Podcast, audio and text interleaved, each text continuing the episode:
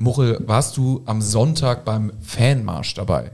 Beim Fanmarsch, du meinst äh, zum HSV Futsal. Richtig. Ja. ja. Also ich, äh, nee, den Fanmarsch habe ich nicht mitgemacht. Ich habe sogar noch äh, viel lustiger. Ähm, ich bin zum Futsal gefahren mit meinem mit meinem Sohnemann. Das ist ja jetzt immer ein ganz ganz guter Grund zu sagen, ey komm, wir, wir ich nehme den kleinen mit und wir fahren Perfekt. zum Fußball. Und ähm, stand vor der Alsterdorfer Sporthalle und war etwas verwundert, dass da überhaupt nichts los war, dass äh, keine HSV-Fans da waren und ähm, ja, dann äh, habe ich gemerkt, dass das in der Alsterdorfer Sporthalle gar nicht war, sondern in der Wandsberger Sporthalle. Ah. Und bin dann noch ein paar Meter weitergefahren und äh, war dann beim Futsal. Also für mich war auch äh, das spielfreie Wochenende jetzt, Winterpause, komplett im, im Zeichen der Raute. Aber Futsal ist quasi, nochmal zur Einordnung, Fußball in der Halle mit einem kleinen Ball, ne? Kleiner, genau. kleiner Rennball kleineren Ball und der springt nicht so. Also äh, der Ball springt nicht ganz so doll auf und ähm, Und da gibt es eine HSV-Mannschaft, HSV Panthers heißt HSV Panthers oder Panthers, ja.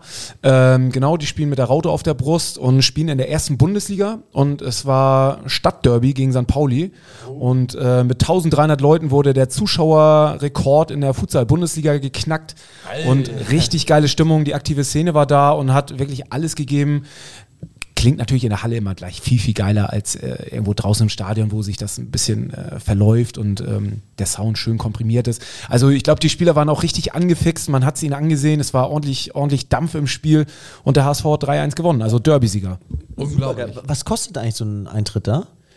Ähm, das hat jetzt 4 Euro für Mitglieder gekostet, also wirklich erschwinglich, Kinder waren frei, also für 4 Euro erste Bundesliga Futsal zu schauen, ähm, kann man mal machen. Und dann auch wie in den 90ern eine kleine Bockwurst mit Senf und Ketchup oder gab es da so einen Stand nicht? Ähm, Capri-Sonne für den Kleinen und ja. ein Bierchen für den Großen.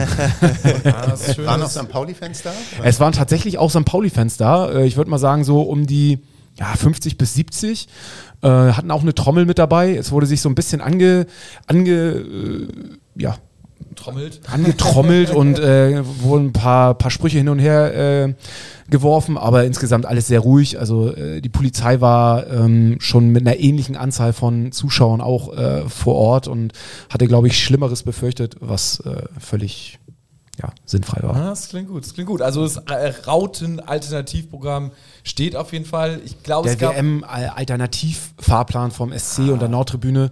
Ich war am, am, Freitag tatsächlich auch noch beim Eishockey, was jetzt noch nicht äh, zu diesem Programm dazugehörte, aber ich habe dort den Streuseltee mit Rum ausprobiert, äh, von, von dem wir ja schon vor ein paar Folgen irgendwie berichtet haben. Da musst du mal auflösen, was ist Streuseltee mit Rum? Streuseltee mit Rum, ja, es äh, klingt jetzt irgendwie so, äh, ich weiß nicht, kennt ihr alle diesen, diesen, diesen Eistee, der so krümelig ist, den man, weiß ich Ja, nicht, aus der Dose. Aus oder? der Dose, genau, den du irgendwie ins Glas füllst und dann äh, ganz lange umrührst, bis er sich aufgelöst ja, hat. Gibt's mhm. immer bei Aldi. Bei Aldi so. und äh, so, also, ähm, viel Zucker drin. Ja. Und äh, der wird dann gestreckt mit dem allerfeinsten ähm, Billigrum beim Eishockey.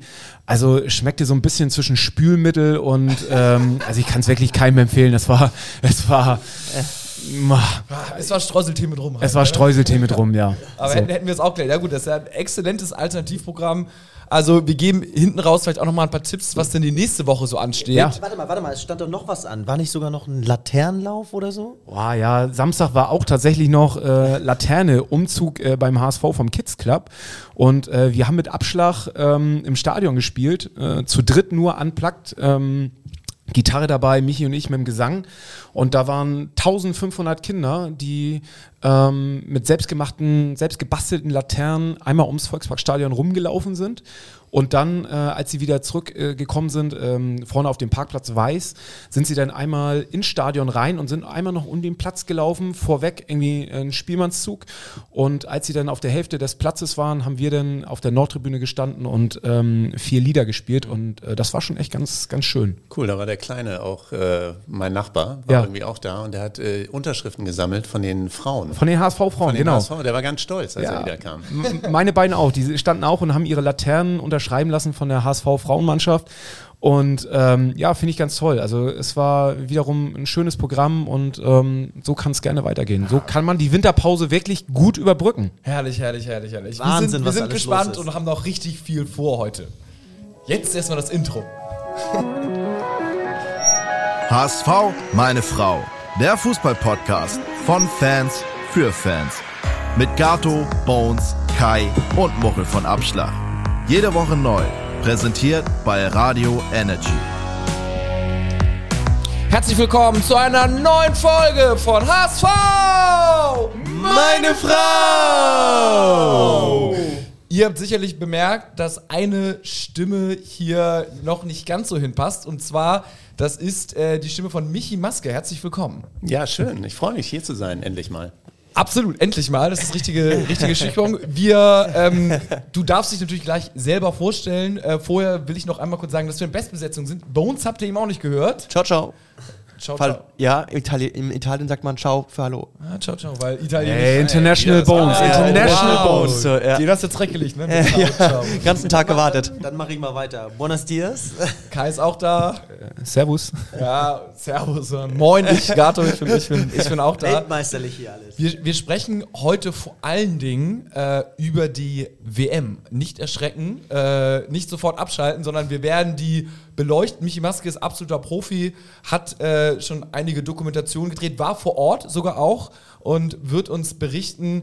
Ähm, und wir diskutieren das hier auch kontrovers, ist das absolute Thema der Stunde. Bevor wir darauf eingehen, vielleicht nochmal zwei HSV-Updates nochmal. Wir waren jetzt schon mal gerade drin, habe ich abgedatet.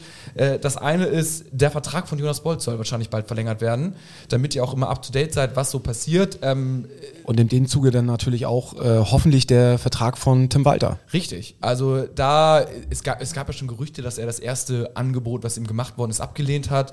Man weiß es nicht, ähm, aber auf jeden Fall, ich denke mal, wenn das mit Walter fix ist, dann wird der sich als erste Amtshandlung wahrscheinlich dann, äh, mit Bolt fix ist, wird er sich dann wahrscheinlich um Walter kümmern als erste Amtshandlung, dass der dann auch verlängert. Ähm, das, ja, Kai? Genau, also zwei Punkte dazu noch ergänzend. Äh, Ich glaube, dass ähm, Jonas Bolt ein äh, Konzept vorgelegt hat, was der Aufsichtsrat bisher ganz gut angenommen hat, was sie überzeugt, was sie dann zu der Entscheidung führt, dass sie sich eine Vertragsverlängerung sehr gut vorstellen können. Allerdings äh, wissen wir alle, ist das äh, ist Jonas Bolt mit Team und äh, Coach sozusagen in den USA und ich glaube, der Großteil vom Aufsichtsrat ist eben in Hamburg.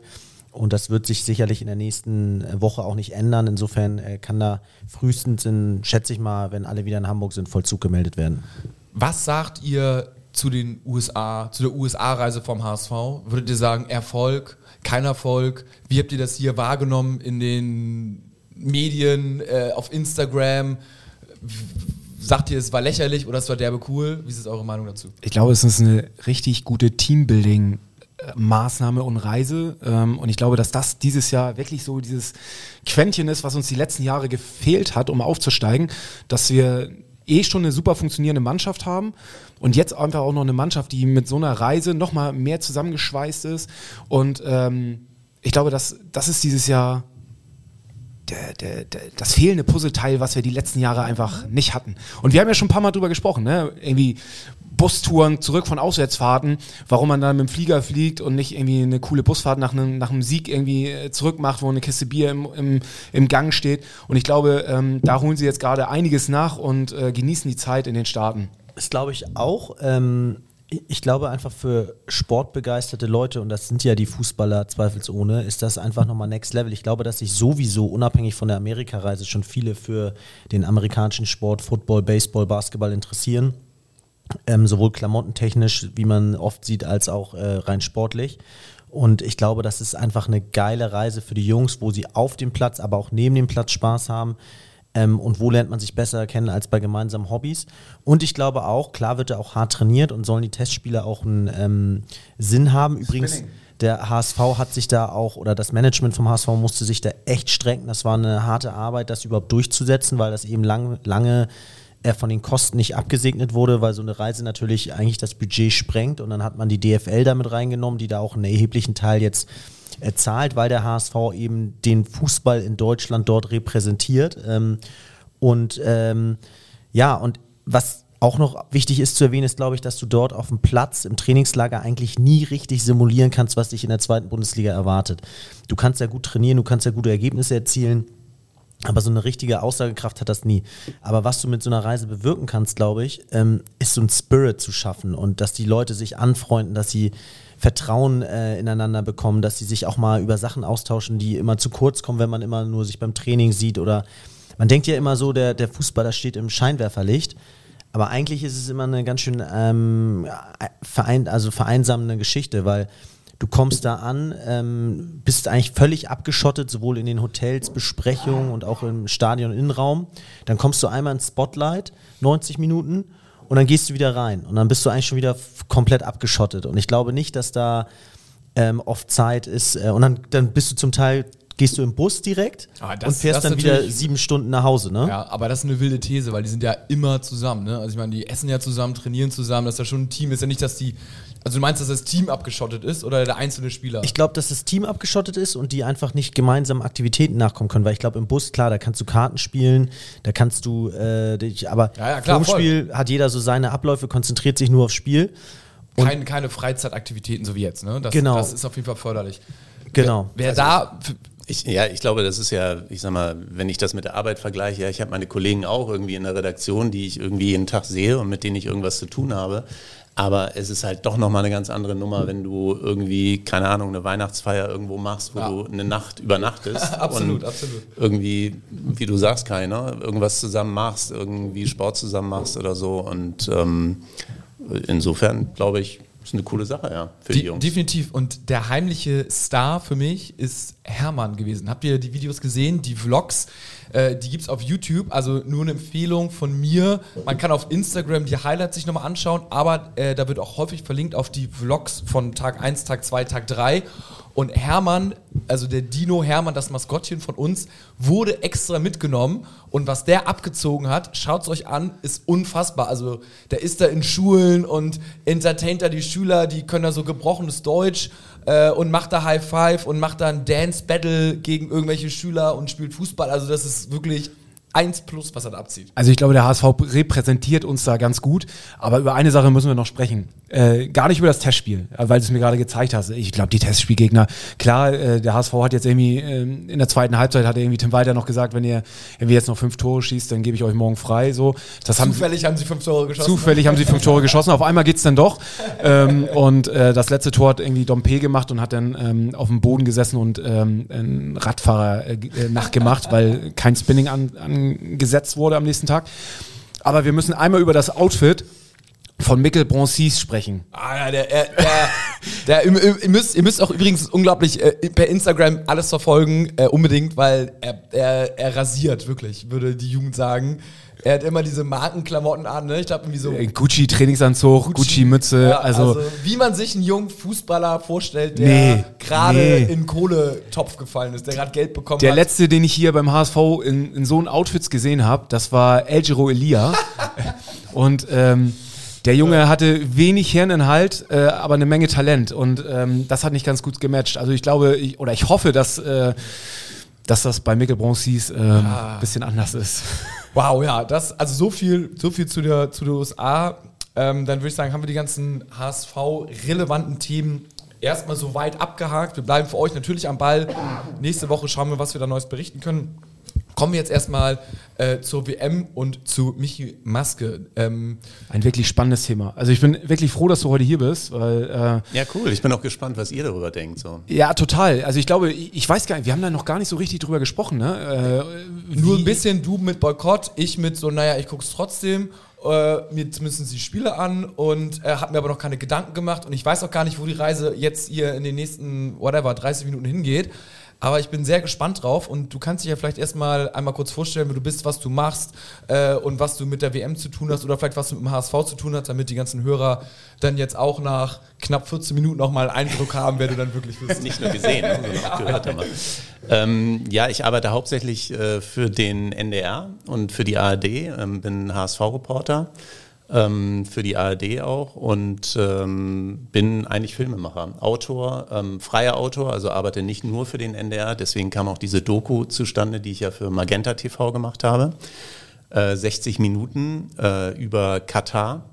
Und das war echt so eigentlich dieses Jahr mein, mein größtes Projekt. Das war echt äh, n, auch eine große Herausforderung, also was so die ganze, allein schon die ganze Planung anging. Ja, wir haben das letztes Jahr eigentlich verabschiedet im, im Dezember und haben bis zur Reise nach Katar, das war dann äh, zur Auslosung, Ende März, April war ich zweieinhalb Wochen da. Ähm, allein schon was diese Reise an Organisationen an Zeit gekostet hat, war unglaublich ähm, mit äh, Genehmigungen und allem Pipapo. Also es war echt spannend. Und ist das eine Sache, die du vorfinanzierst als Filmemacher oder gibt es da jemand, der, der da irgendwie im Hintergrund steht, jetzt der NDR zum Beispiel oder? In dem Fall war es äh, tatsächlich eine Produktionsfirma, die dieses, äh, die Magenta ein Angebot gemacht haben, der Telekom und diese Doku vorgeschlagen haben. Ich habe dann das Konzept geschrieben und äh, habe dann die Umsetzung quasi, aber mit einem tollen Team im Hintergrund äh, dann umgesetzt. Finde ich ja erstmal schon mal positiv, äh, Magenta anzurechnen, dass sie sich so einem Thema auch annehmen und äh, weil das ist ja jetzt, also wir werden ja gleich noch drüber sprechen, das ist ja jetzt ein Thema, was ja auch äh, relativ kritisch ist und wo man jetzt äh, in Themen reingeht, ähm, wo man ja die nicht nur sportlich nicht nur sportlich sind, ne? sind, sondern auch sehr politisch äh, veranlagt sind und das zum zu einem zu einem ja zu einer Fußball-Weltmeisterschaft. Ähm, ganz kurz für alle, die das noch nicht gesehen haben, die Doku heißt Kein Regenbogen in der Wüste, gibt es bei Magenta TV oder für diejenigen, die nicht bei Magenta sind, auch bei YouTube. Oh, genau. Kein, Regenbogen, kein Regenbogen in der Wüste. Sehr gute Doku. Ähm, ja, ja, ja, klar. Also das, äh, das ist ja auch ein spannendes Thema. Fernsehen ähm, ist ja auch immer die Frage gewesen, Mensch, äh, warum zeigt ihr das überhaupt? Ähm, und klar kann man dann auch immer sagen, ist das ein Feigenblatt vielleicht äh, für so einen Sender, dass sie sagen, ja, wir haben aber auch eine kritische Doku dazu gemacht. Ähm, äh, da kann jeder denken, was er will. Also die waren total offen und das muss ich auch sagen, mit, äh, wir haben keinen gehabt, der da inhaltlich in irgendeiner Form reingeredet hat. Also es waren wirklich, äh, wir haben da total freie Hand gehabt, auch in der Abnahme. Ähm, äh, wir haben die wirklich so gestaltet, wie, wie wir das haben wollen. Und die hatte natürlich sportlich, muss man ja sagen, ging es um Sport, ging es da natürlich relativ, äh, relativ wenig. Ne? Wir mhm. haben ja, unser Hauptthema war, äh, war halt die, Rechten, äh, die Rechte von Schwulen und Lesben und der queeren Szene da vor Ort. Wie kann ich mir das vorstellen? Ähm, wie lange wart ihr da vor Ort? Zweieinhalb Wochen. Zweieinhalb Wochen. Und äh, Seid ihr da mit offenen Armen äh, empfangen worden oder äh, war das schon so, wo du dachtest, okay, eigentlich will man uns noch, hier schnell ich wieder weg eine Frage vor. Ähm, wenn okay. man da so ein Visum beantragt, muss man da schon eine Begründung einreichen, warum man in dieses Land will, aus welchen Gründen und da schon leicht vorgreifen, wir wollen eine Reportage über das und das machen?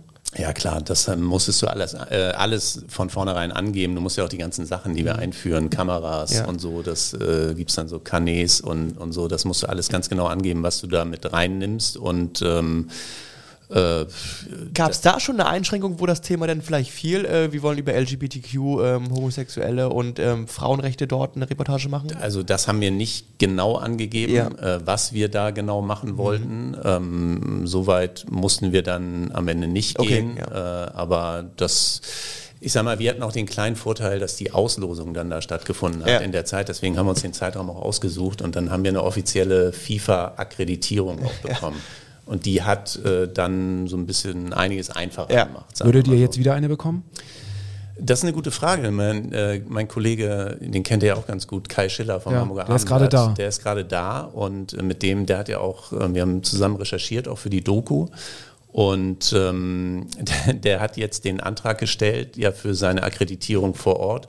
Und die ist tatsächlich, ich glaube, er sagte mir, zwei oder dreimal abgelehnt worden. Ah, okay. Also, und bei den Kollegen ist sie sofort durchgegangen, bei ihm dann am Ende auch. Aber ich könnte mir vorstellen, mal so einen kleinen Schuss vom Bug, mhm. so nach dem Motto, wir wissen, was du tust, ähm, sei vorsichtig. Mhm. So, also das ist klar, auch wenn du da vor Ort bist. Ähm, du hast, glaube ich, gesagt, seid ihr mit offenen Armen empfangen worden.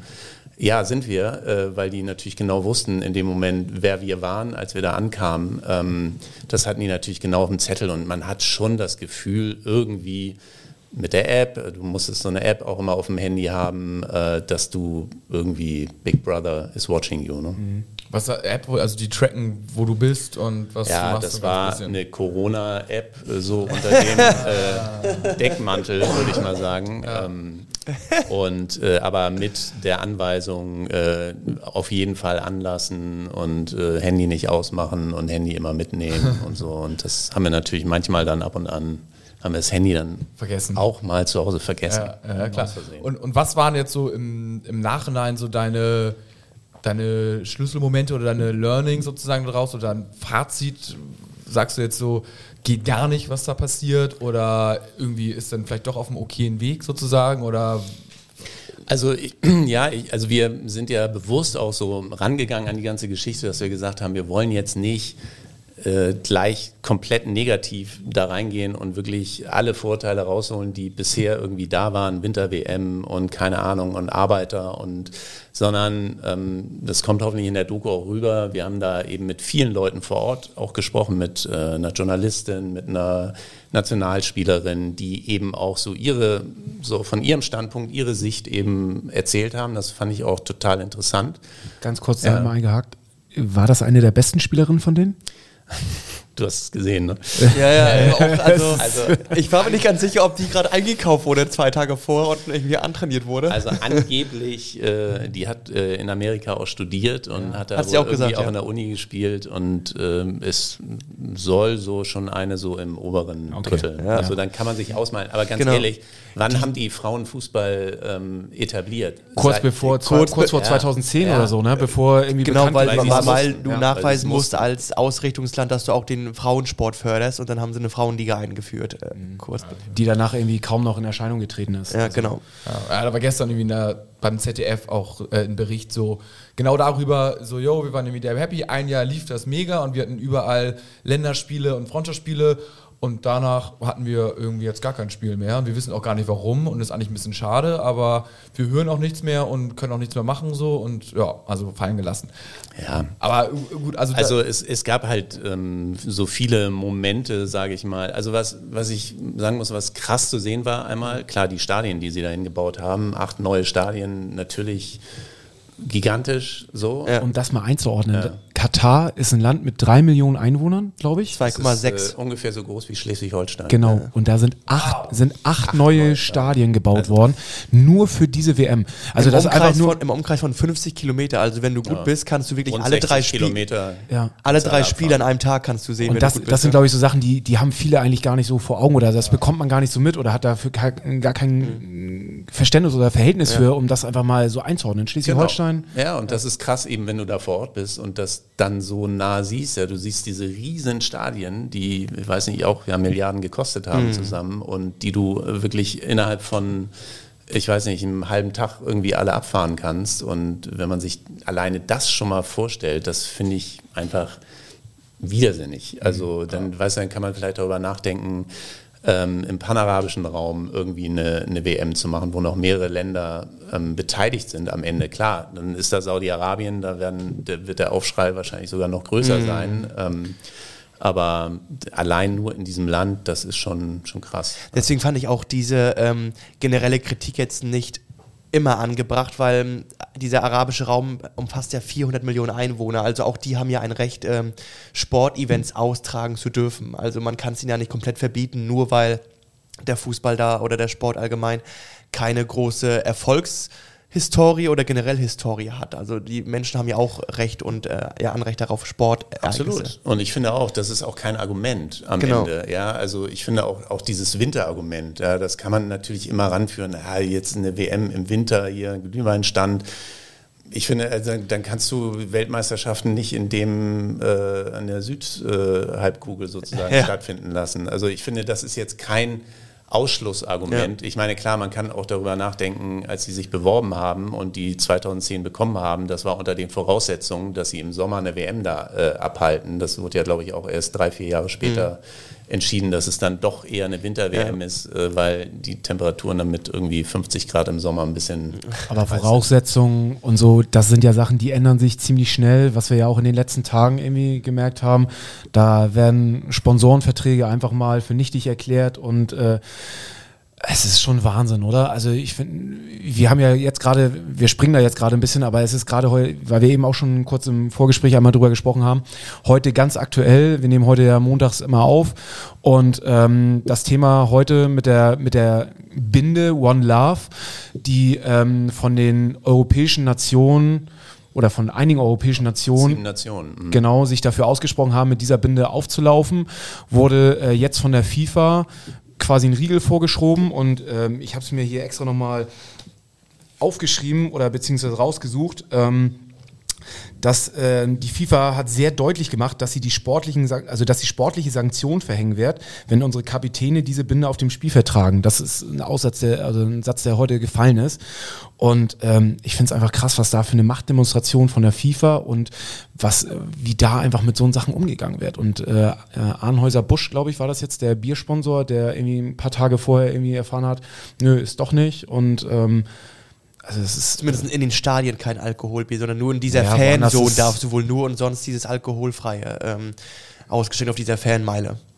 Ja gut, zum, also das sind ja verschiedene Themen. Ich würde sagen, zum Alkohol, wenn wir jetzt beim Thema Alkohol sind, so wenn das halt in dem Land, also zum Beispiel jetzt einfach grundsätzlich, ist das grundsätzlich da verboten oder sowas oder nicht so gern gesehen? Nee, oder grundsätzlich ist es nicht verboten, öffentlich, öffentlich, teilweise, genau. Es gibt halt so spezielle Hotels dann auch, wo ja. du Alkohol trinken darfst. Ja. Genau, aber dann, dann würde ich sagen, so okay, nicht geil, vor allem wenn man es vorher anders sagt, so, aber das ist halt so ein bisschen landesspezifisch und äh, wenn das halt öffentlich dann irgendwie nicht angesehen ist oder nur in ganz speziellen Restaurants, Hotels so, nicht cool, aber irgendwie, man muss sich dem Land ja auch anpassen und kann ja nicht einfach mit der Kommerzwalze irgendwie das überrollen. Ähm, anders finde ich natürlich, äh, also das jetzt mit der One Love-Geschichte, schwierig, ne? Ich meine, alle, alle Verbände sind eingeknickt, weil sie Schiss vor gelben Karten plus eventuell sogar Punktabzug haben ist jetzt die Frage so, ne, rein fußballerisch, wenn du jetzt Trainer bist äh, oder Spieler, dann sagst du so, ey, ich, ich will mit dem ganzen Scheiß nichts zu tun haben, ich will jetzt hier Fußball spielen und ich bin jetzt hier Trainer und es ist alle vier Jahre eine WM und ich, wir sind jetzt hier angetreten und haben so viel Tamtam -Tam gemacht, wir wollen das Ding jetzt halt holen, so, ne? Ist, finde ich, eine Meinung, die man vertreten kann. Auf der anderen Seite ist es natürlich super schwach, dass alle also dass alle angeknickt sind, ne? alle sieben. Du kannst nicht im Vorwege, kannst du nicht, nicht hinstellen und kannst für, für Menschenrechte dich einstellen, Human Rights, die auf T-Shirts schreiben und dann, wenn jetzt so eine Situation ist, einzuknicken. Jeder Spieler äh, nimmt auch billigend in Kauf, irgendwie äh, beim Torjubel sein Trikot auszuziehen, eine gelbe Karte zu bekommen, irgendwie für äh, einen Schiedsrichter anzupöbeln, um irgendwas durchzusetzen, ein, äh, ein schweres Foul zu machen oder etc. Aber mal, um für Menschenrechte einzustehen und eine, eine Binde zu tragen und dafür im Zweifel eine gelbe Karte zu bekommen, bekommen, was irgendwie eine der Sanktionen sein könnte.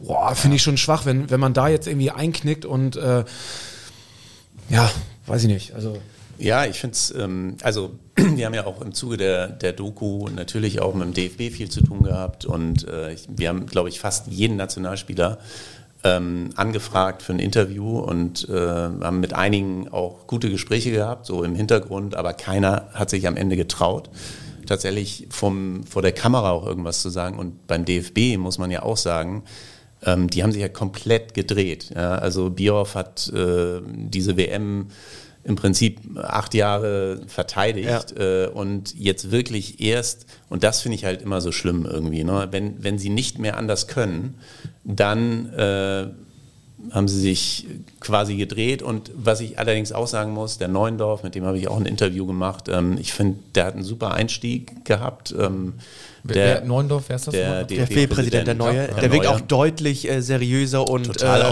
objektiver als ähm, Genau. Also ich finde, der Vorgänger. hat echt einen, einen sehr, sehr guten Einstand gehabt und ich fand das jetzt auch super, vor Ort, äh, dass er ja gesagt hat, wir unterstützen die Wahl von Infantino nicht, dass er das öffentlich äh, gesagt ja. hat, das ist, da müssen wir nicht drüber reden, der wird wiedergewählt werden, weil es genug andere Verbände gibt. Aber trotzdem, das ist ein Zeichen irgendwie, was auch der DFB dann setzt. Und deswegen finde ich, bin ich total bei dir. Ähm, ja, sieben Nationen und nicht unerhebliche europäische mhm. Nationen haben sich dafür entschieden, das zu machen.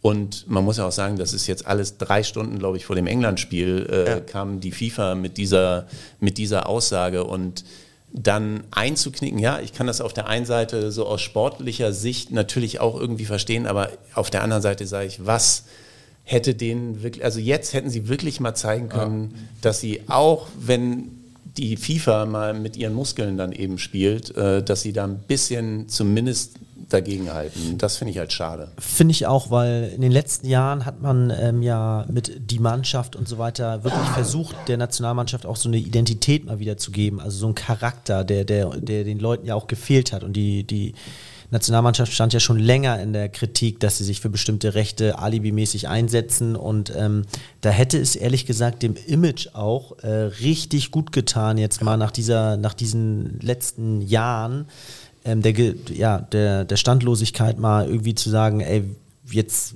jetzt, jetzt machen wir es mal glaubwürdig. Jetzt, jetzt zeigen wir mal allen, dass, dass ihr dran glauben könnt, was wir sagen. Weil jetzt kannst du dir eigentlich abschminken in den nächsten Monaten, dich nochmal irgendwo zu positionieren. Und das hätte ich mir eigentlich auch aus rein, aus eigener Sicht hätte ich mir das nicht nehmen lassen wollen. Ich glaube sogar auch, ähm, gelbe Karte, ich meine, also unser Kapitän ist Manuel Neuer, ne? Wenn der jetzt mal gelb kriegt, so what?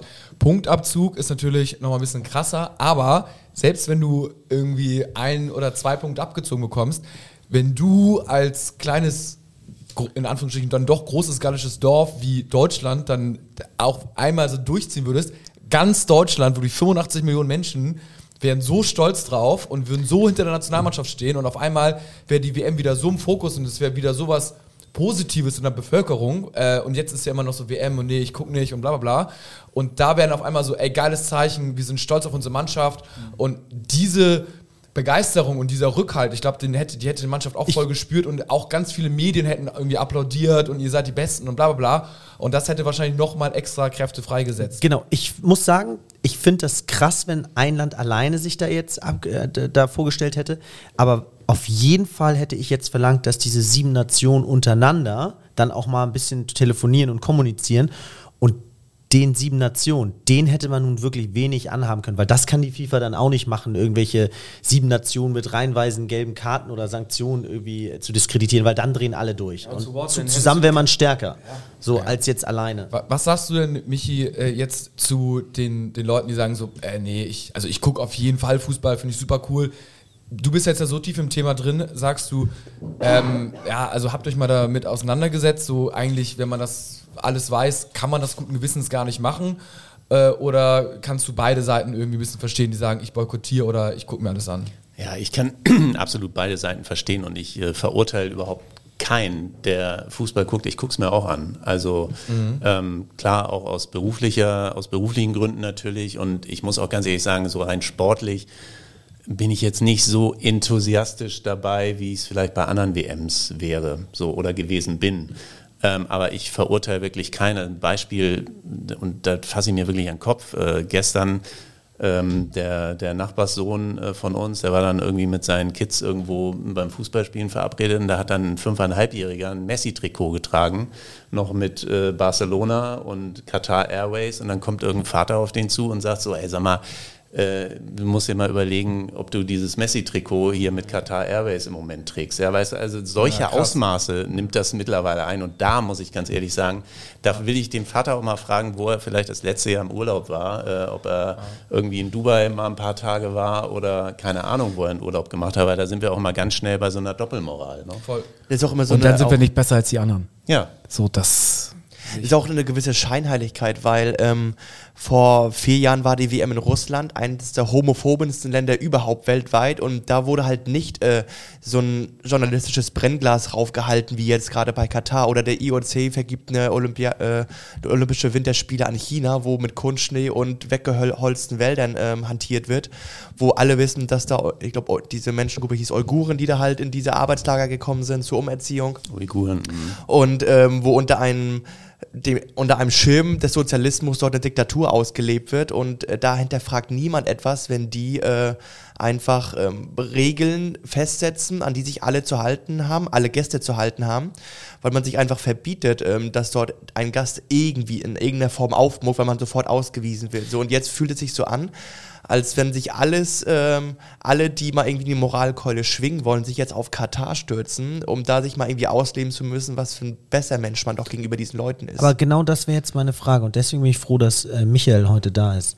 Was genau ist passiert, dass sich diese öffentliche Wahrnehmung, was waren da die Mechanismen oder warum ist es psychologisch jetzt so bei den Menschen angekommen?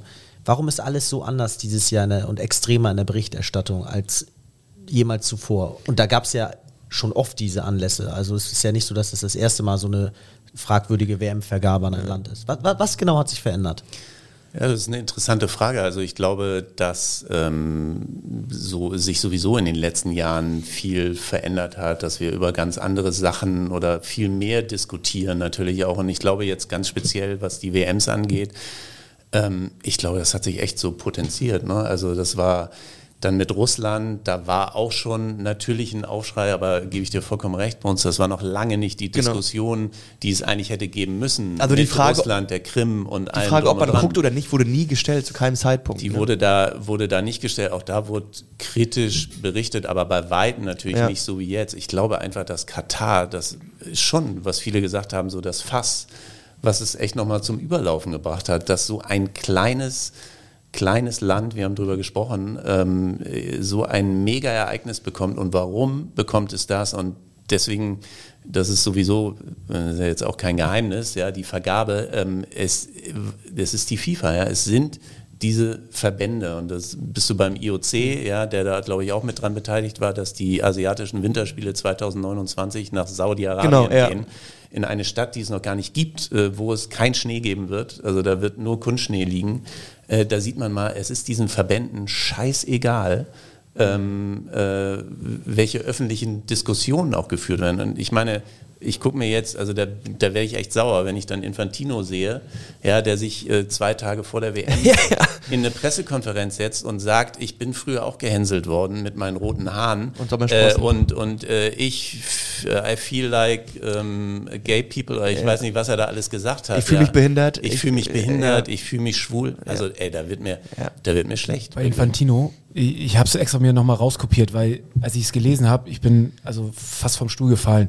Und zwar G20-Gipfel auf Bali seine Aussage. Ich, ich fand, das ist in der Presse gar nicht so breit getreten worden, ähm, wo er gesagt hat, meine Bitte an Sie alle ist, über eine Feuerpause nachzudenken für einen Monat, für, der, äh, für die Dauer der WM oder zumindest die Schaffung von humanitären Korridoren. Irgendwas, was zu einem Dialog führen kann, als ersten Schritt in Richtung Frieden. Und da hat er um äh, den, den Krieg äh, Ukraine und den Russen gesprochen. Das müsst ihr euch mal reinziehen, was das, was das einfach, was er mit so einer Aussage eigentlich ähm, als, als FIFA-Präsident was für eine politische Richtung das geht und was, was er meint. Also wir sprechen hier über eine WM-Vergabe äh, in ein Land, wo irgendwie laut offiziellen Statistiken irgendwie oder zumindest irgendwie 6.500 Gastarbeiter irgendwie gestorben sind. Und ähm, er spricht jetzt über eine Feuerpause in einem Krieg, ähm, um äh, als Zeichen für die WM und Dialog und also ich finde es Wahnsinn. Ja, sie leben, also da merkt man halt, dass die in einer anderen Welt äh, leben einfach. Ne? Und ich meine, gut, das ist ja jetzt auch kein Geheimnis, dass er mittlerweile in Katar auch seinen äh, Wohnsitz ja. hat, äh, ja. weil er natürlich, nicht natürlich, aber wird ja, glaube ich, in der Schweiz auch immer noch strafrechtlich genau. ähm, verfolgt.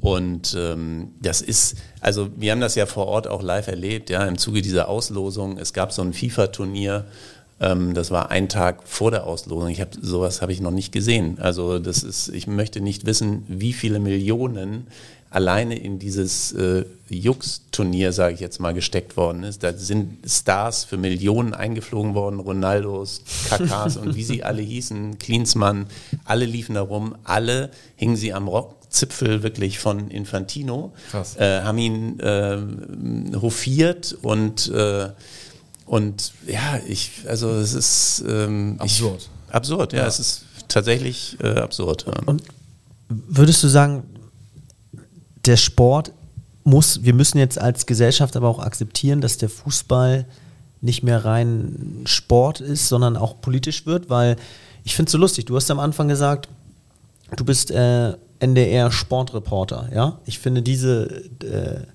Dokumentation, die du jetzt, äh, dieser Film, den du jetzt gemacht hast, der ist für mich eher politisch. Und ich glaube ehrlich gesagt, dass Sport mittlerweile politisch ist. Das siehst du auch in Deutschland, in der Bundesliga. Interviews, da gibt es ja eine ganz andere Kultur als früher. Es wird ja, du kannst ja gar keine normalen Interviews mehr geben. Das haben wir lange erlebt. Der Sport ist immer politischer geworden. Die Spieler müssen immer mehr abgekapselt werden. Es wird alles auf die Goldwaage gelegt. Müssen wir uns an den Gedanken gewöhnen oder glaubst du, äh, dieser Prozess ist eben auch wertvoll, damit wir irgendwann wieder uns auf den Sport fokussieren können? Tja, das ist halt äh, schwer, glaube ich, dieses Rad nochmal ja. zurück. Also das, das, wird man nicht wieder zurückdrehen können. Es sei denn, äh, man redet ja mal so schön davon, irgendwann explodiert die Blase. Aber im Moment ja. wüsste ich nicht. Vor, vor allen so Dingen, weil, weil äh, Fußball ja der Sport Nummer eins ist auf der Welt. Also hat so viel Einfluss Und ähm, überall, wo man halt, dann kann man auf der großen Bühne, auf der vermeintlich größten Bühne jetzt einer WM, kann man natürlich halt Zeichen setzen. So, ne? Und das wird natürlich dann genutzt, weil die Aufmerksamkeit komplett da ist. Und äh, alle Spieler sind große Influencer und haben Power und äh, haben Millionen von Fans äh, oder Followern. Und natürlich kommt dann, glaube ich, irgendwann einfach mal die Aufmerksamkeit äh, der Politik und da werden dann so politische Statements, so wie das natürlich jetzt halt äh, diskutiert und haben da halt eine Bühne. Zwangsläufig. Also ich bin, Leider. Ja, ich, das ist eine spannende Frage und ich finde, man kann sie gar nicht richtig beantworten, weil ich bin beim Fußball irgendwie sozialisiert worden, dass irgendwie so ähm, Politics keep oder Football keeps out of politics so. Also, das ist ja wünschenswert, wünschenswert. Ne? Genau, aber so, aber das ist heutzutage irgendwie nicht mehr so. Ich würde es mir manchmal wünschen. Iraner, ne? E heute, ne? Genau. Also ja. das, war ja das Zeichen schlechthin. Ja. Die einfach bei der, bei, der, bei der Nationalhymne einfach geschwiegen haben, so um da ein Und Zeichen wurde schon von dem Mullah-Regime halt äh, Strafe angedroht. Und, falls da reden wir mal von Zeichen, ja. Genau. Da reden wir davon, diese blöde Binde nicht zu genau. äh, blöde, diese tolle Binde nicht zu tragen, genau. weil du eine gelbe Karte vielleicht bekommst. Und die müssen vielleicht mit Strafen mit rechnen. Mit ganz anderen Strafen rechnen. Also es war ja auch ähnliches so 2014 in, bei der WM in Brasilien. Da hat ja Nordkorea das Eröffnungsspiel gegen, nicht Eröffnungsspiel, aber das erste Spiel Spiel in der Gruppe gegen Brasilien nur 2 zu 1 verloren. Und da hat äh, Kim Jong-un damals entschieden, okay, wir sind gar nicht so schlecht, wie wir immer dachten. Das zweite Spiel darf das ganze Volk gucken. Dann haben sie gegen Portugal 7 zu 0 äh, auf die Fresse gekriegt.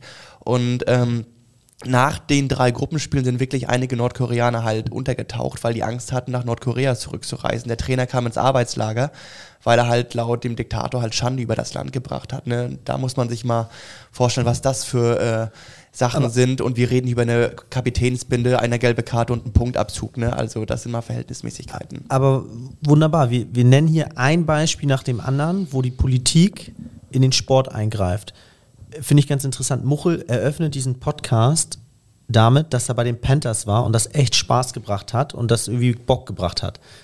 Sorry, also da sehe ich dann irgendwann eine Abwanderung oder ein Favel für Sportarten, die eben nicht so politisch sind wie äh, Futsal und wo man dann irgendwie sagt, ähm, bringt mir mittlerweile mehr Bock, ich wende mich dem Fußball ab.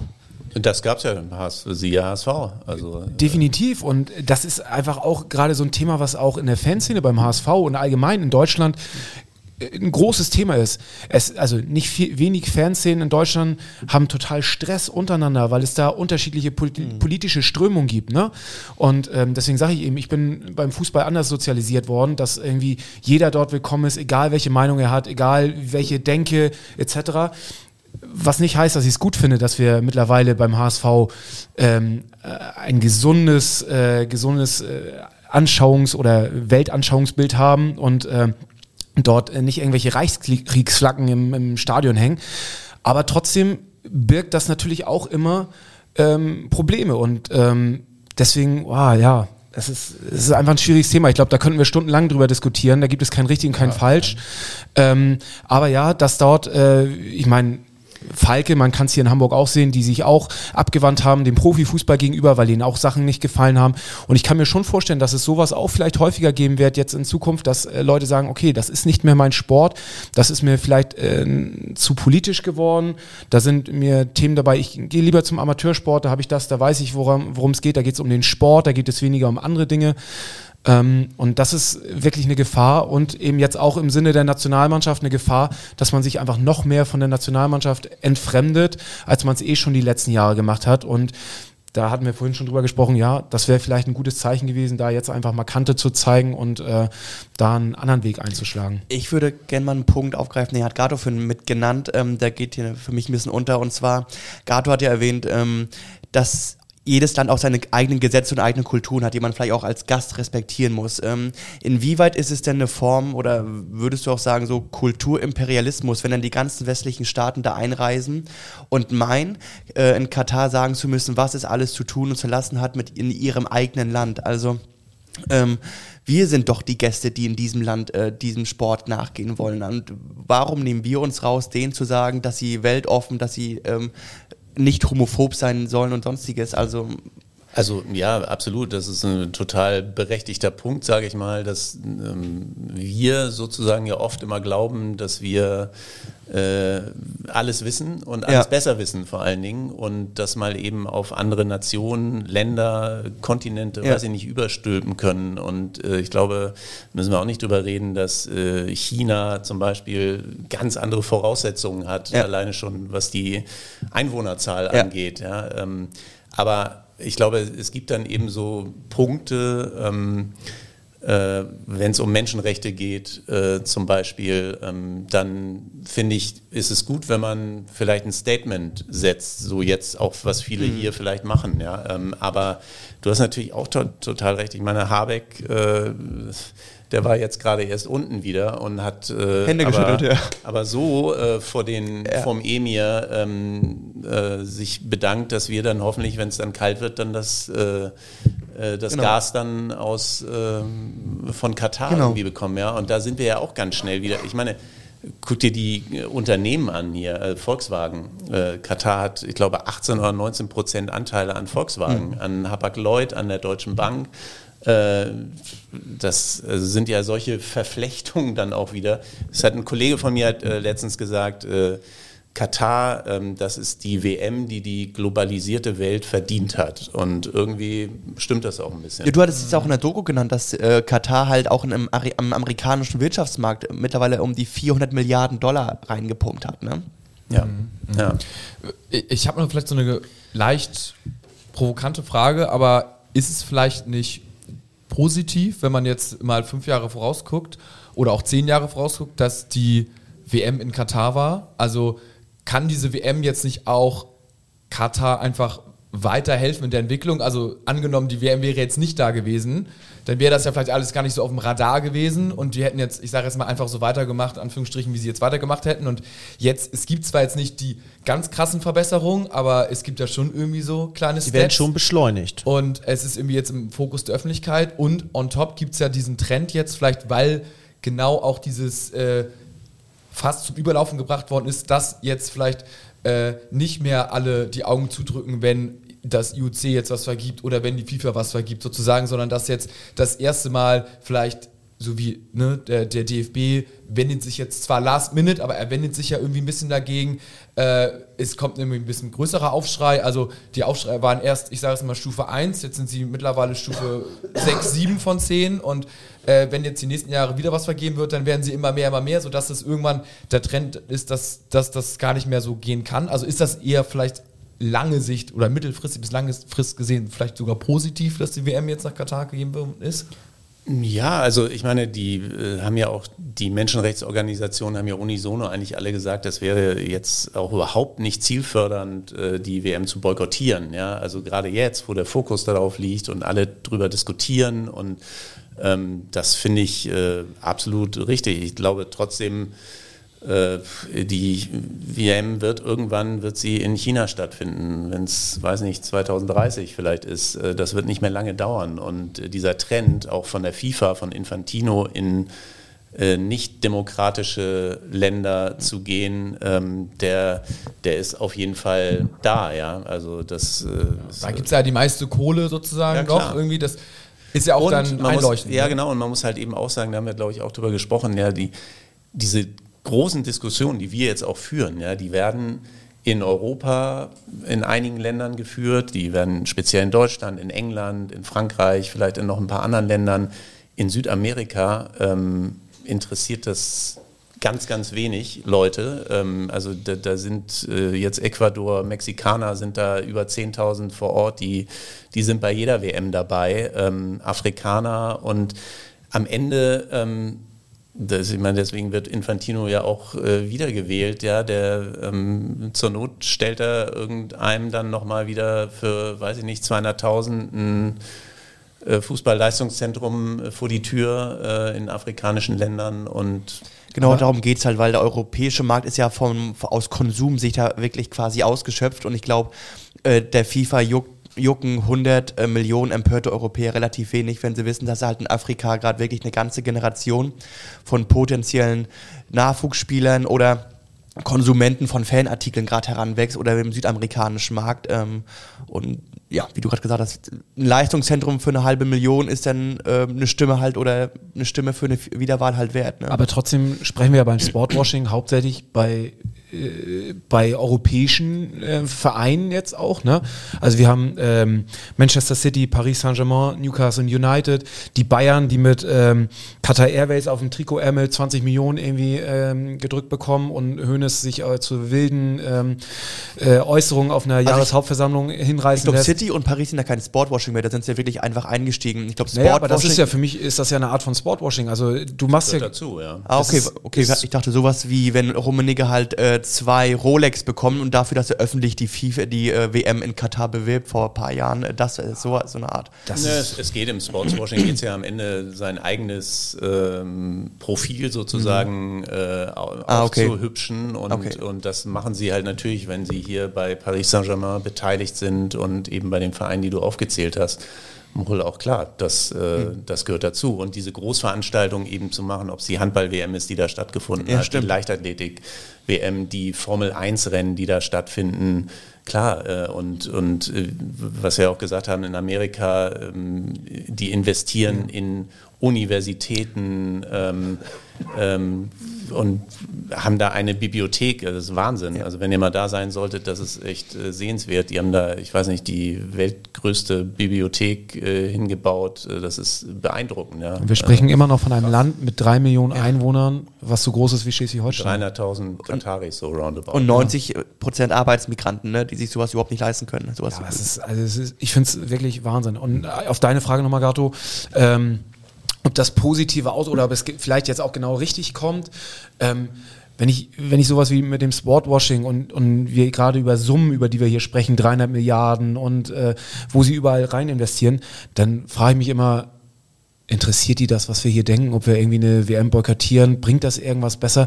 Ich meine, die haben so viel Geld, am Ende des Tages scheißen die doch drauf, ansonsten werden sich die Leute gekauft oder ähm, deswegen das meinte ich ja, 100 Millionen, äh, 100 Millionen Europäer, wütende Europäer, dass New York Klar, es relativ ist gut, wenig, jetzt auf das Thema aufmerksam zu machen und irgendwie, ähm, was, was ja gerade, äh, was wir ja hier auch machen, dass wir darüber diskutieren und, und, und das nicht einfach irgendwie wegwischen und sagen, ja, scheißegal, aber ob es am Ende was bringt, ob also du brauchst die Lebensbedingungen in, in Katar, in den arabischen Ländern, ob, ob das zum Umdenken oder irgendwas anstößt, das ist ja das Spannende tatsächlich. Was passiert danach? Ja, ja also ja. da müssen wir auch, müssen auch die Medien am Ende ähm, sich ja selbst ein bisschen in die Verantwortung nehmen, um das weiter zu beobachten auch. Und das hast du ja auch angesprochen, Gato. Ähm, da hat sich ja auch was getan im Bereich der, der, Arbeitsrechte. Ja, da haben sich schon Dinge getan, wo man sagen kann, wow, äh, in so einem kleinen Land äh, mit so einer Vergangenheit. Mhm nur die Frage ist tatsächlich, erstmal als wir auch da vor Ort waren, haben wir auch die Erfahrung gemacht, ähm, wie wird das überhaupt umgesetzt, äh, was sie verändert haben.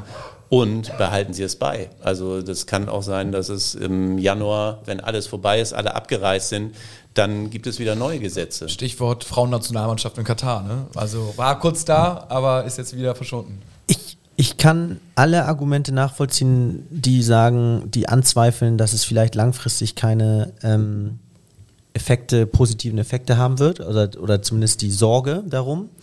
Aber ich muss mal eine Sache sagen, die super positiv ist und die sich auch nicht mehr äh, wegwischen lässt.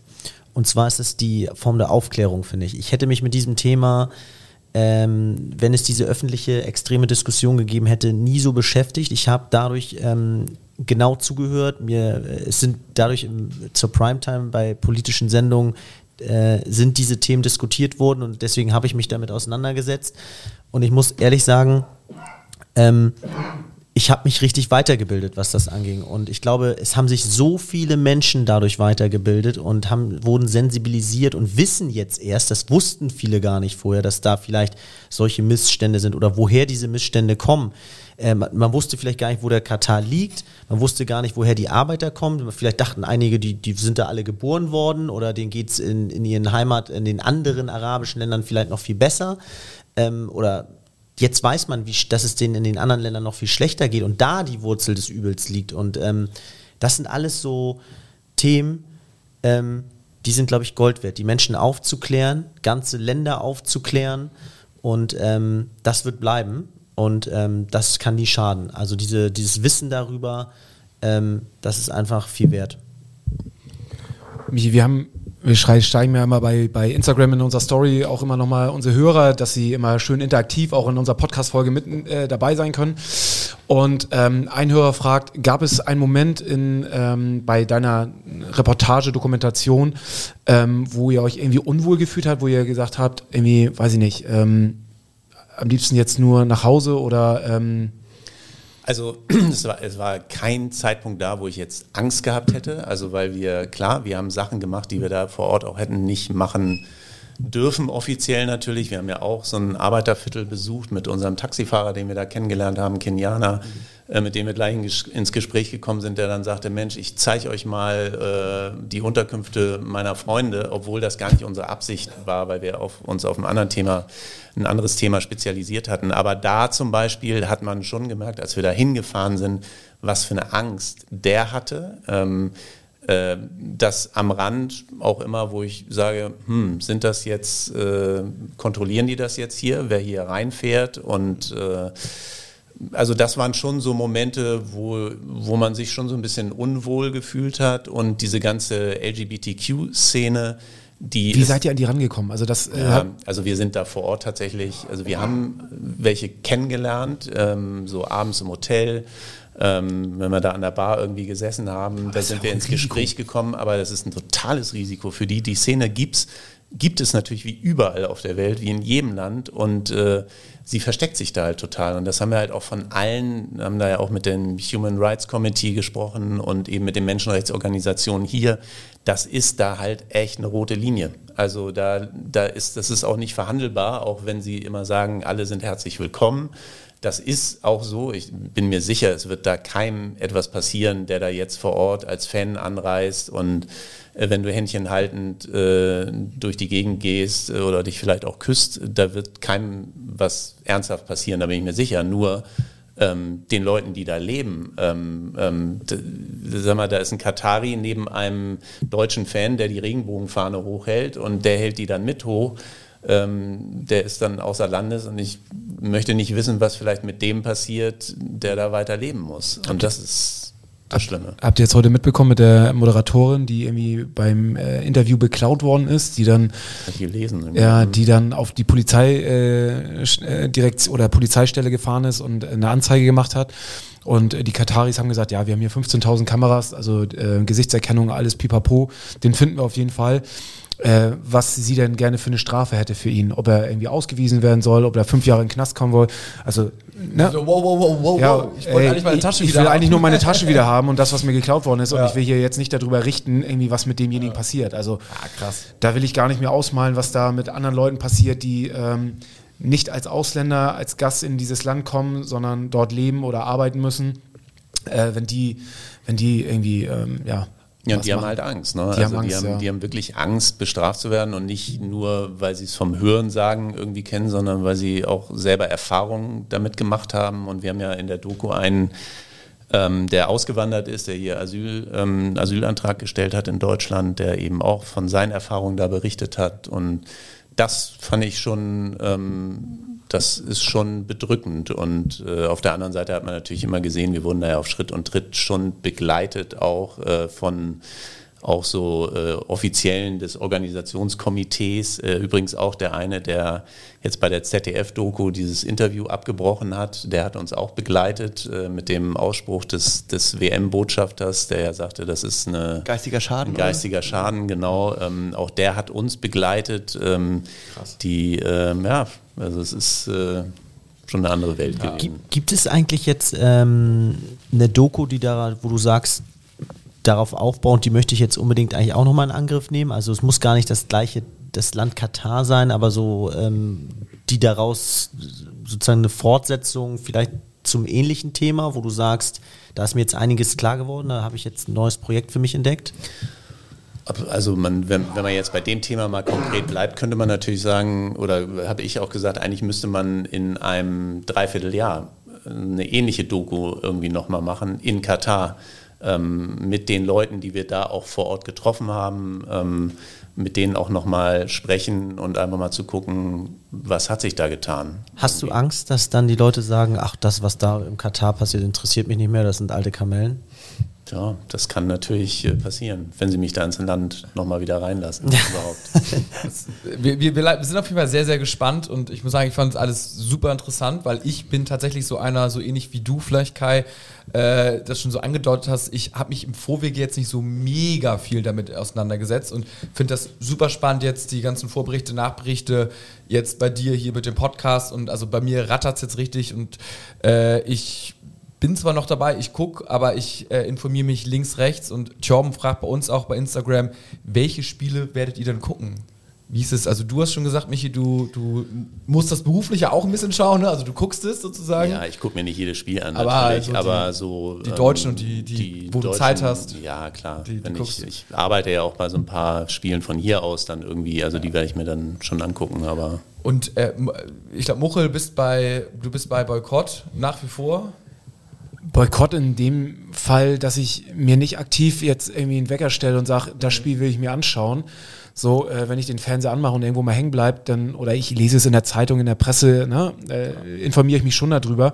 Und ich glaube, dass äh, das zu boykottieren im Sinne von gar nicht zu schauen, auch vielleicht gar nicht der richtige Weg ist, sondern irgendwie äh, zu sagen, okay, ich schaue mir das, ich habe da meine Meinung zu, ich, ich äh, gebe auch meine Meinung preis und spreche da mit anderen drüber, so wie wir es jetzt ja im Podcast auch machen, dass wir den Leuten, die sich vielleicht mit dem Thema wie ihr beiden noch nicht so explizit äh, damit beschäftigt ja. haben, da einfach auch nochmal irgendwie zum, zum, zum Weiterdenken oder ähm, drüber nachdenken einfach anregen. Und ich finde auch, dass zum Beispiel die, äh, die Medien in Deutschland mit dem Thema wirklich gut umgehen und auch ähm, gestern nach so einem Spiel einfach in eine, in eine Diskussionsrunde gehen und auch offen darüber diskutieren und äh, äh, dass das nicht äh, totgeschwiegen wird und alles ist gut und wir machen jetzt hier irgendwie Fähnchenwedeln und äh, äh, wir sind alle in WM-Fieber, sondern es wird weiter kritisch darüber berichtet und ich hoffe, dass das auch in Zukunft äh, weitergemacht wird und jetzt nicht einfach nach der WM Haken dran, wir haben es gemacht und äh, weil es halt Klicks bringt aktuell, ne?